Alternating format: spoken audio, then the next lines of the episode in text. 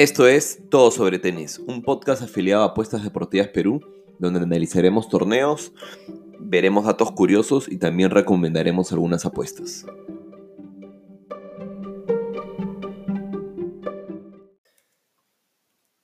Hola, ¿qué tal familia? Estamos en el cuarto capítulo de Todo sobre Tenis. Vamos a hacer un capítulo rápido, un breve resumen de lo que ha pasado en esta segunda eh, ronda del US Open y qué esperamos para el día de mañana. La verdad que ha sido un torneo hasta ahora, creo que más que alucinante. Se han dado demasiadas sorpresas, partidos demasiado reñidos y creería yo más que por el gran nivel de todos, ha sido por, por muchas incidencias de lesiones, gente cansada, este, muchos jóvenes que han levantado un poco el nivel. No creo que suficiente todavía como para poner en duda a Nadal o este, o Djokovic si es que estuviera entero, pero, pero sí se han dado buenos partidos, ¿no? Así que bueno, vamos, a, vamos a revisar un poco lo que sucedió. Empezando por, empezando por arriba tenemos a, a Djokovic que le ganó el Hondero 3-0. Nosotros llevamos esa victoria 3-0 de Djokovic, que pucha, lamentable. Terminó saliendo de milagro, pero eh, Djokovic empezó a sentir molestias en el hombro, no podía sacar. De hecho, escuché las declaraciones que dio acabando el partido y después en la conferencia de prensa.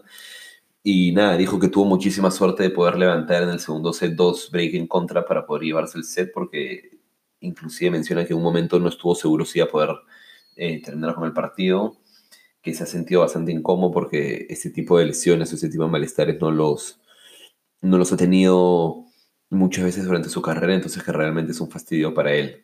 Al final dijo que va a jugar mañana, dijo que se siente mejor, pero igual es un, es un es un tema bastante complejo que nos, nos podría terminar afectando esa, ese stake 6 que llevamos de Djokovic en la final. Eh, y bueno, vamos a ver qué pasa. No, no voy a llevar ninguna apuesta con Djokovic mañana. Djokovic se enfrenta a Kudla, que le ganó a Lajovic 3-1. Repitió el mismo resultado eh, en el que había vencido a Tipsarevic también 3-1. La verdad que no he ver nada de esos partidos. Igual Kudla llegaba bastante mal al torneo, lo cual creo que es sorpresivo que haya ganado esos dos partidos. Y creo que ese es un partido en el que si Djokovic está bien, debería llevárselo bastante fácil, así que realmente no voy a llevar nada en juego, voy a esperar a verlo y a ver cómo sigue eh, de su fastidio. Un poco más abajo tenemos a Babrinka Chardy, eh, donde Babrinka ha sido el partido 3-1, nos llevamos una buena apuesta, una buena combinada, apostando que iban a haber cuatro sets o más. De hecho, esa ha sido una apuesta bastante buena el día de hoy, porque muchos partidos han estado bastante, bastante reñidos. Chardy logró llevarse el tercer set con un tiebreak. Y bueno, Babrinka ha estado muy sólido en los momentos claves, ha salvado no un montón, pero los dos o tres breakpoints que, que, sufrió en contra en cada, en cada set, creo que logró eh, salvarlos casi todos. Y por otro lado tenemos a Lorenzi, que Lorenzi nos, lamentablemente, nos hizo fallar el segundo paso del reto. Y y nada, hizo que no pudiéramos seguir avanzando en el reto. Era el único partido que nos queda. Kepmanovic, que es este jovencito que ya hemos hablado varias veces, que ha sido número uno junior y que tiene mucho futuro. Lorenz es un jugador de 37 años, bastante peculiar, si, si es que eso se pudiera decir. Inclusive le escuché decir una vez que lo que más le gusta hacer es el tenis. Entonces cuando pierde un partido, pierde un torneo, su castigo es no ir a entrenar el día siguiente porque está dejando de hacer lo que más le gusta lo cual no sé si lo dijo en broma o lo dijo de verdad. Pero la cosa es que Lorenzi le ha ganado a Ketmanovic 3 a 2 en un partido larguísimo de como 4 horas y 30. Eh, salvando algunos breakpoints en el quinto set y luego logrando el quiebre este, a Ketmanovic. Eh, no podido ver todo el partido, vi partes del quinto set. Eh, Nada, que Manovich tiró muchas bolas fuera, Lorenzi realmente está súper concentrado, tuvo una súper barra que realmente lo apoyó en todo momento y gritaban como locos. Yo creo que muchos de ellos habían apostado que Lorenzi ganaba, que se, pagaba como 11 a 1 en el partido. Y la verdad es que nada, creo que lo de Lorenzi ha sido alucinante en el sentido que entró el Lucky Loser. En, el primer partido le, encontró, le, tocó jugar contra ese joven del cual hablamos, es, es Fagda. Empezó perdiendo 2-0, parecía que ahí queda todo para Lorenzi. Bueno, logró dar revuelta y ahora eh, a tener su recompensa, porque ya en tercera ronda creo que el premio asciende a más o menos 150 mil dólares, lo cual es un, es un sueldo anual para muchos italianos. Este, Entonces, nada, creo que ya mañana el cuerpo no le debería dar contra Babrinka. La verdad que en el podcast pasado dijimos que Kenmanovic debería arrasar. Hoy me reafirmo que Babrinka debería arrasar a Lorenzi y, espero no equivocarme esta vez. Poco más abajo tenemos eh, lo que fue Opelka Kopfer y Basilashvili, y Brooksby. Nosotros habíamos hecho esa combinada de Opelka y Basilashvili, la cual eh, perdimos. La verdad que me pude ver todo el partido de Kopfer porque estaba todavía en, la oficina. Y, y, bueno, nada, creo que la pista, por las condiciones de la cancha cerrada, etcétera, afectaron a Opelka, pero eso no quita el mérito al partidazo que se jugó Kopfer igual.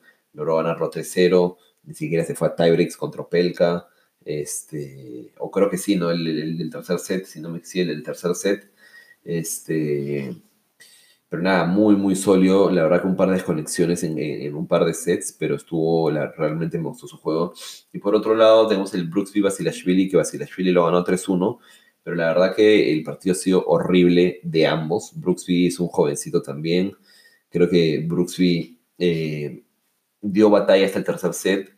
Luego del tercer set ya se le vio cansado, no sé si lesionado, pero sí cansado y, fastidiado, porque hubo un momento de quiebre que justo estaba, me recuerdo que estaba en el partido en el cual, este, nada, tiró como varias bolas fuera, no llegó, etcétera, terminó rompiendo la raqueta, se molestó, la tiró, y después de eso la verdad que Basilashvili arrasó. Previo, previo a eso, Basilashvili ha venido bastante, bastante mal, en verdad. Así que lo que espero de este partido eh, entre Kopfer y Basilashvili es un partido también de donde al menos cada uno se lleve un set. Este, y no me atreví a entrar con el, con el handicap eh, enteramente para Kopfer. Creo que le va a ir bien, pero con Basilashvili nunca se sabe, ¿no? Un día, es un, un día es un partido terrible y el día siguiente se puede jugar un partidazo. Y creo que también Basilashvili tiene la oportunidad de seguir avanzando en ese torneo porque o sea, si bien, si bien jugando bien, etcétera, es un jugador que viene de, la clasificación y Vasilashvili podría haber estado enfrentándose a Fognini o Pelka, ¿no? Lo cual hubiese sido mucho más difícil. Bueno, ahora tenemos otra llave que también ha sido bastante compleja. En el partido de López Nishoka también apostamos a que iban a haber cuatro sets o más. La verdad que veía el partido reñido. Eh, era un partido difícil, no me decantaba por ninguno. Eh, muy seguido por López. Pero lo que me da miedo de López es un poco la edad que pueda terminar cansado, que le pueda pasar algo, etcétera. Y por otro lado también teníamos un Nishoka que ya he comentado antes, que es un súper jugador, pero también bastante débil y de poca resistencia. Al final el partido salió perfecto, Nishoka se llevó el primer set en un super tiebreak, creo que 11-9, y el segundo set se lo terminó llevando a Feliciano 6-0, creo, y luego el partido fue todo de Feliciano, ¿no? Así que nos llevamos una, una fácil victoria ahí. Y Feliciano juega contra Medvedev, que Medvedev para mí era el tapadito del, torneo, el jugador de mejor en forma, y hemos hablado que ha llegado a dos finales en, esta, ha llegado a tres finales, perdón, en, esta gira norteamericana, ganando una de ellas. Está en el mejor puesto de su carrera, puesto 5, se enfrentaba al boliviano de Lien. El partido pintaba para un 3-0 fácil, hasta que Medvedev se acalambró. Este, nada, se acalambró. Eh, en un momento entré a ver eh, la página, entré a ver B365, veía que iba ganando igual el, el, partido Medvedev y sin embargo que Medvedev se pagaba como a 3. Lo cual me pareció rarísimo, así que prendí. Este, bueno, para el que no sabe, me conseguí una cuenta de DirecTV. Yo tengo DirecTV, pero nunca he podido acceder a mi cuenta, pero me prestaron una y ahora he estado viendo los partidos por ESPN Play este, en el celular. Y nada, entré a ver y sí, la verdad que Medvedev no podía ni moverse.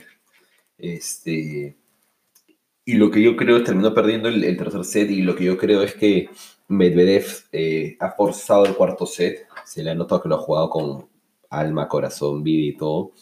Yo creo que si perdí ese cuarto set, yo creo que Medvedev ya se iba a retirar porque la verdad es que ha terminado destrozado, ha acabado muerto, parecía que algún vagabundo al final del partido. También he visto algunos videos en los cuales eh, me rompió su raqueta. Este, parecía que se estaba peleando con el público, como que es un, ha un, partido de muchas anécdotas para Medvedev. Este, y nada, justo ahorita leí una estadística que Delien ha sido el cuarto rival en ganarle un set a Medvedev desde que empezó toda la gira norteamericana. Los únicos que le han ganado un set han sido Djokovic, Kyrgios y Nadal. Pero bueno, la verdad es que se lo ha ganado porque Medvedev no podía ni caminar, ha sido terrible.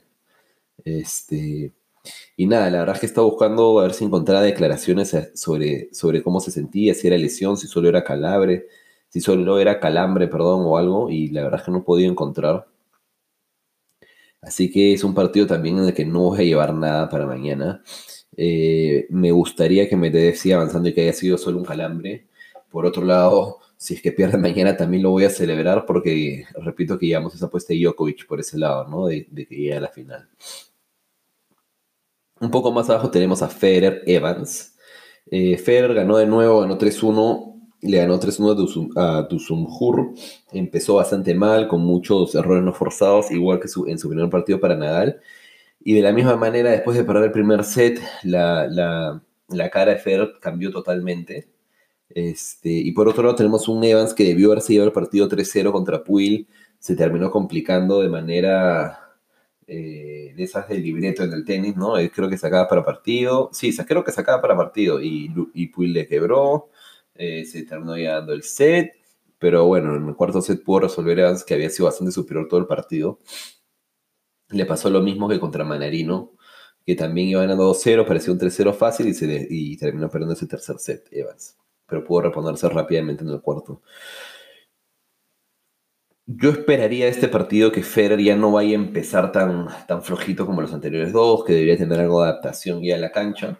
Sin embargo, creo que se, va a enfrentar al primer nivel, al primer rival de nivel este, considerable en este torneo. Por lo cual he dejado una apuesta en, en Telegram. Los invito a que me busquen como apuestas deportivas Perú o en Instagram también.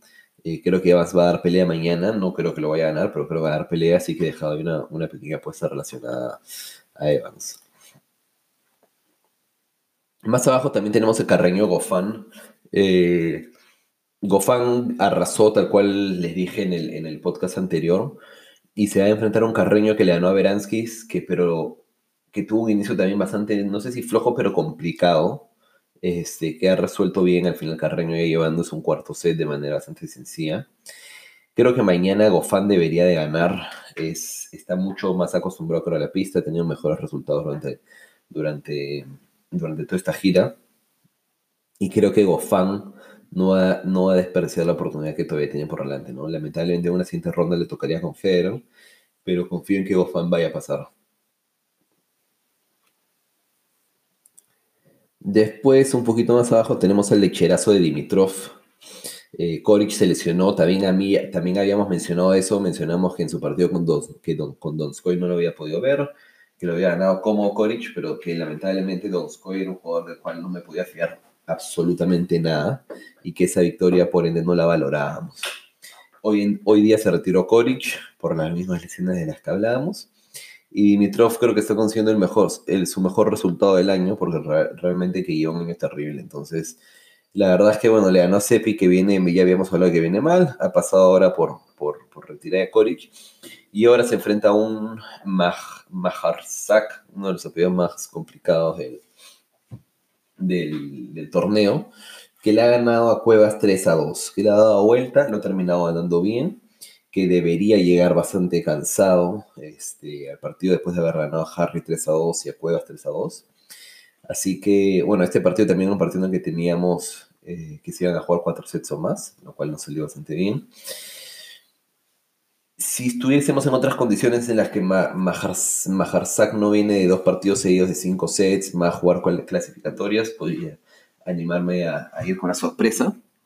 Este, lo que sí creo es que se va a llevar si quiere un set y es una cuota que ya termina pagando bien. Entonces ahí también he, dejado una apuesta relacionada al partido que los invito a, a seguir en, en, mi Telegram.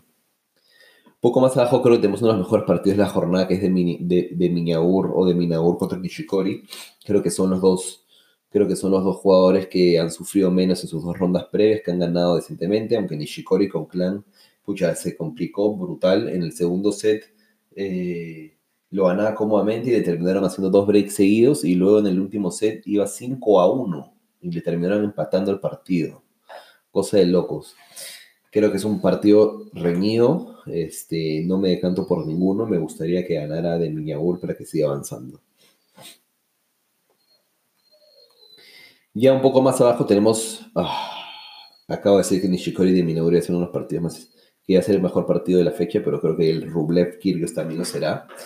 Me termino decantando por, por, por esta vez. Creo que Kyrgios viene eh, jugando bien. Viene, viene siendo Kyrgios realmente. Viene, se ha peleado en ambos partidos con, el- con, con, con, el, con el referí. En el caso de Johnson se quejaba con el referí porque no lo miraba a la hora de sacar, que no sé qué, que debería mirar al otro lado. Este, luego no se peleó con Johnson en el sentido que no, no intercambiaron palabras, pero Johnson sí le dijo, eh, este, creo que Kyrgios le dijo al referee como que ese es tu trabajo y Johnson justo estaba cruzando le dijo, ¿y cuál es el tuyo? ¿El tuyo es jugar o vas a venir acá a hacer algún tipo de show o no sé qué? Y se fue. Kyrgios no le hizo caso, evidentemente, para no pelear con Johnson, pero creo que Johnson tenía toda la razón, ¿no? Y hoy día con Juan, el francés, al cual Kyrgios le ha ganado 3-0 bastante fácil, eh, también hubo discusión con el árbitro, tuvieron que llamar al administrador y estuvieron en varios momentos de, de- quejas y tensiones porque el polo que tenía Kyrgios en la parte del cuello decía algo como, eh, no decía you can do it, pero decía algo de you, ah, no decía just do it de Nike, decía algo de you do you. Este, algo así como preocúpate por ti o, o- encárgate de ti mismo, algo, al- algo por el estilo. Y nada, las reglas en este tipo de torneos son súper claras en el sentido que no se puede tener nada más que el loguito de la marca porque, porque luego se pueden aprovechar de, eh, de ello comercialmente. Entonces, Kyrgios le decía, muéstrame las reglas, dónde está, etc, etc. También he visto stories y he visto algunas, algunas cosas en redes sociales de Kyrgios este, interactuando mucho con el público después del partido, se quedó hablando con los fans, ha estado paseando, se ha ido a ver el dobles de Jack Sock, que es, conocido, que es bastante su amigo. Entonces creo que, esto creo que está haciendo Kyrgios en su totalidad, ¿no? Jugando bien, peleándose con la gente, con, el árbitro al menos, y también disfrutando con los fans. Y se enfrenta a Rublev, que viene bastante bien, ya en Cincinnati había hecho unos buenos partidos cayendo ante Medvedev. Ahora le ganó a Tsitsipas, que era un partido que sabíamos que iba a ser complicado para Tsitsipas, le ganó a Simon, que se ha retirado, y ahora se enfrenta a Kyrgios. Creo que podría llegar a ser un partido en verdad también de, al menos cuatro sets, pero creo que se lo va a terminar ganando Kyrgios. Y en todo caso, en este tipo de partidos tan complejos, mi recomendación es no apostar nada, es mirarlo y disfrutarlo porque el partido va a estar entretenido, se los aseguro. Luego tenemos Berretini contra Popirin, eh, o Popirin. Pucha, es una que, que les comenté que me hubiese gustado entrar con Popirin, al final no la recomendé y ha terminado ganando 3-1 bastante bien. ¿no? Comentamos cómo a veces después de la gran victoria viene la gran derrota, ¿no? Es lo que le ha pasado a Kukushkin. Después de ganarle a Bautista 3-2, ha caído con, con Popirin 3-1. Popirin sí ya confirmé que es de la academia de Patrick Moratoglu, que es el entrenador de Serena, de Tsitsipas, de Coco Gauff, de Coco Gauff y algunas más. Eh, y ahora se enfrenta a un Berrettini que le ha ganado 3 a 1 a Thompson y 3 a 1 a Gasquet. Era un, Ber- era un Berrettini que venía mal a nivel de lesión, porque por juego lo, sé si lo ha hecho bastante bien este año. Y yo creo que es un partido en que también que está para cualquiera. Y me gustaría que el joven australiano siga avanzando. Tenemos Monfils Shapovalov. No le voy a decir no que va a ser el mejor partido del día, pero sí creo que va a ser un partidazo. Ambos tienen un estilo de juego alucinante. Monfils ha simplemente aplastado a Copil. Cuando entré al Instagram de apuestas deportivas, estaba eh, inundado de videos de Monfils haciendo eh, trucos. Este, e inclusive terminó ganando el partido con un. hizo un salto 360 para hacer un smash. Una locura, Monfils, siempre haciendo show. Y por otro lado tenemos a Shapovalov que ha ganado 3 a 0 sin mucha complicación. Este, no sufrió mucho a nivel de puntos de, de quiebre en contra. Y ha logrado resolver los tres sets en el momento, pero también contra un rival bastante débil como Laxonen.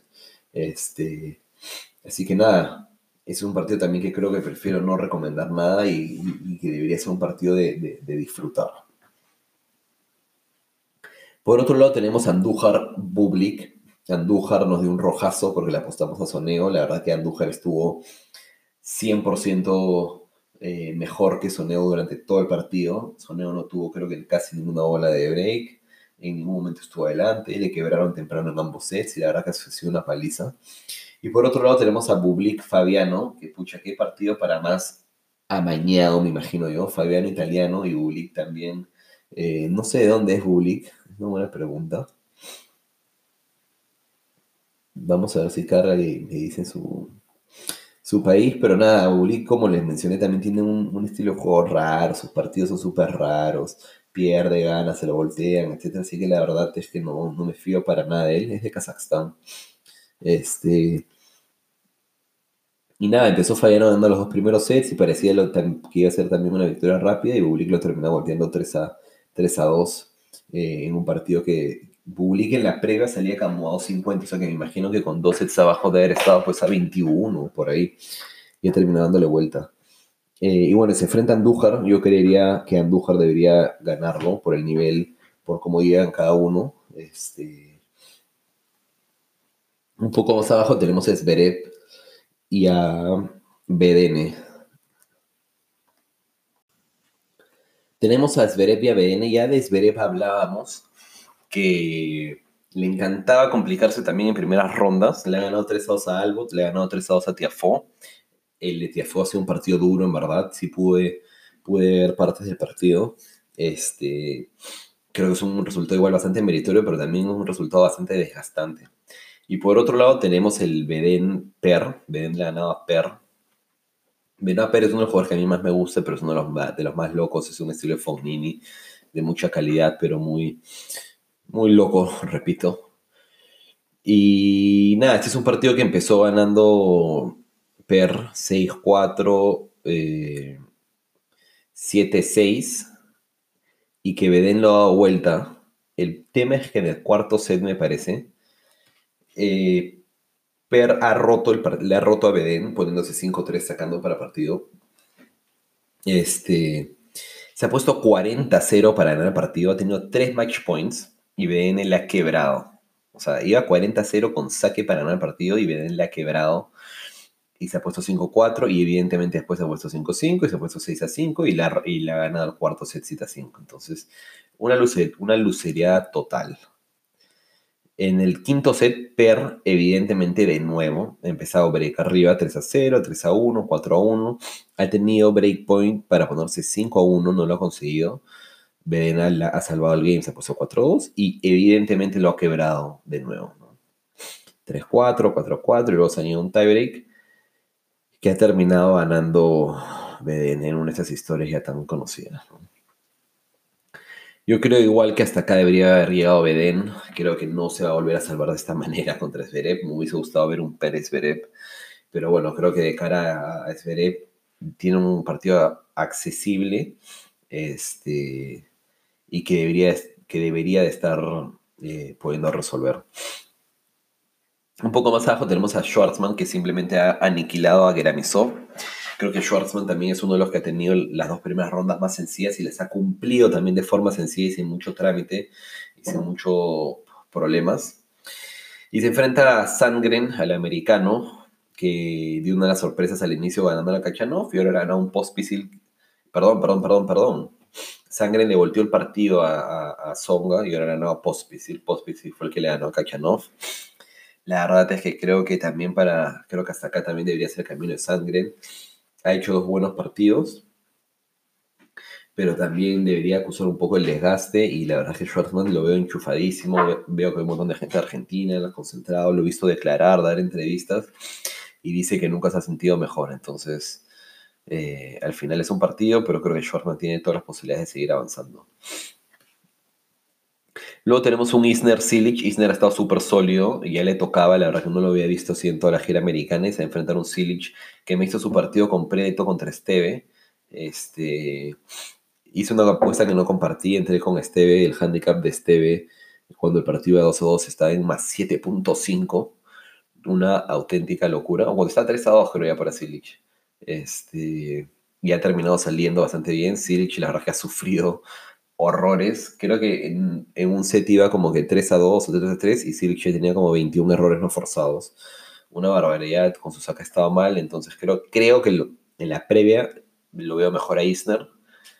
Sin embargo, este, lo que rescato de Silich en este partido es que ha logrado concentrarse en los momentos adecuados y lo ha logrado sacar adelante. También se, se enfrenta a un este que es como 224, que en su momento ha ido a ser como puesto 70, pero también ha estado años fuera por lesión. Y ya el último partido es Chung contra Nadal. Nadal viene de pasar eh, de ronda por la retirada de Kokinakis. Pobre Kokinakis también, porque hablábamos que es un jugadorazo que ha venido de lesiones, ha regresado y lamentablemente eh, se ha tenido que retirar. Dice que el, doctor le dijo que, pucha, eh, si jugaba estaba en riesgo de que, de, no, no escuché de qué, pero de quebrarse, decía. Entonces dijo, evidentemente me he tenido que retirar el doctor me ha dicho que inclusive me pudo haber quebrado el partido pasado. Y bueno, esa es una súper buena noticia para Nadal, que va a llegar descansadito. No hubo el nivel de Nadal y se va a enfrentar un Chung que le da vuelta a Verdasco. También al, al, Crazy de Verdasco que iba ganando 2 a 0 y se deja voltear por Chung al final. Y evidentemente, como, como son así, cuando van a hacer la, lucería, la quieren hacer bien. Verdasco también se puso break arriba en el, en el quinto set. Primero salvó break points, 3 me parece. Luego le quebró a Chung y se puso 5-2. Luego Chung lo empató y determinó ganando el tiebreak para variar. Así que nada, tenemos una jornada creo buenísima mañana. Este, la mitad de los partidos simplemente son mañana. Y nada, voy a estar muy atento a ver qué pasó con Djokovic, eh, que juega mañana, qué pasa con Federer, qué pasa con Medvedev, que son los partidos. La verdad es que me interesan todos los partidos y voy a tratar de aprovechar el feriado acá en Lima eh, para ver la mayor cantidad de partidos posibles.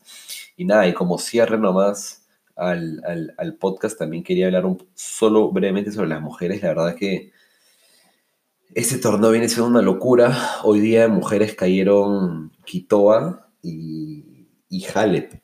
Y Halep ha perdido contra Taylor Townsend, una americana, una afroamericana bastante gordita, pero que dicen que ha subido a la red como 200 veces en el partido. O sea, prácticamente todos los puntos. Saque volea, saque volea, saque volea, saque volea, saque volea. Este, y también en todos los puntos de Halep, ¿no? Devolución y volea, devolución y volea, que la ha, terminado descuadrando a Halep, que pucha, al final lo ha perdido en el tiebreak del tercer set. Este, bien, por, bien por Townsend, pero me hubiese gustado verla a Halep eh, seguir avanzando. Y también de mujeres, hoy día la americana Goff, de 15 años de edad, que es una locura. Le ha ganado Babos. Babos es una rival, en verdad, especialista en dobles, en singles no le dio tan bien, pero la verdad que pude ver partido también y ha estado bien sólida Babos. No ha sido un partido fácil. Este, luego no la última, sufrió cada punto, tiene 15 años, evidentemente. Y nada, lo más bonito de esto es que se enfrenta a Osaka de 21, de 21 años, el día sábado. Así que vamos a estar muy atentos con eso.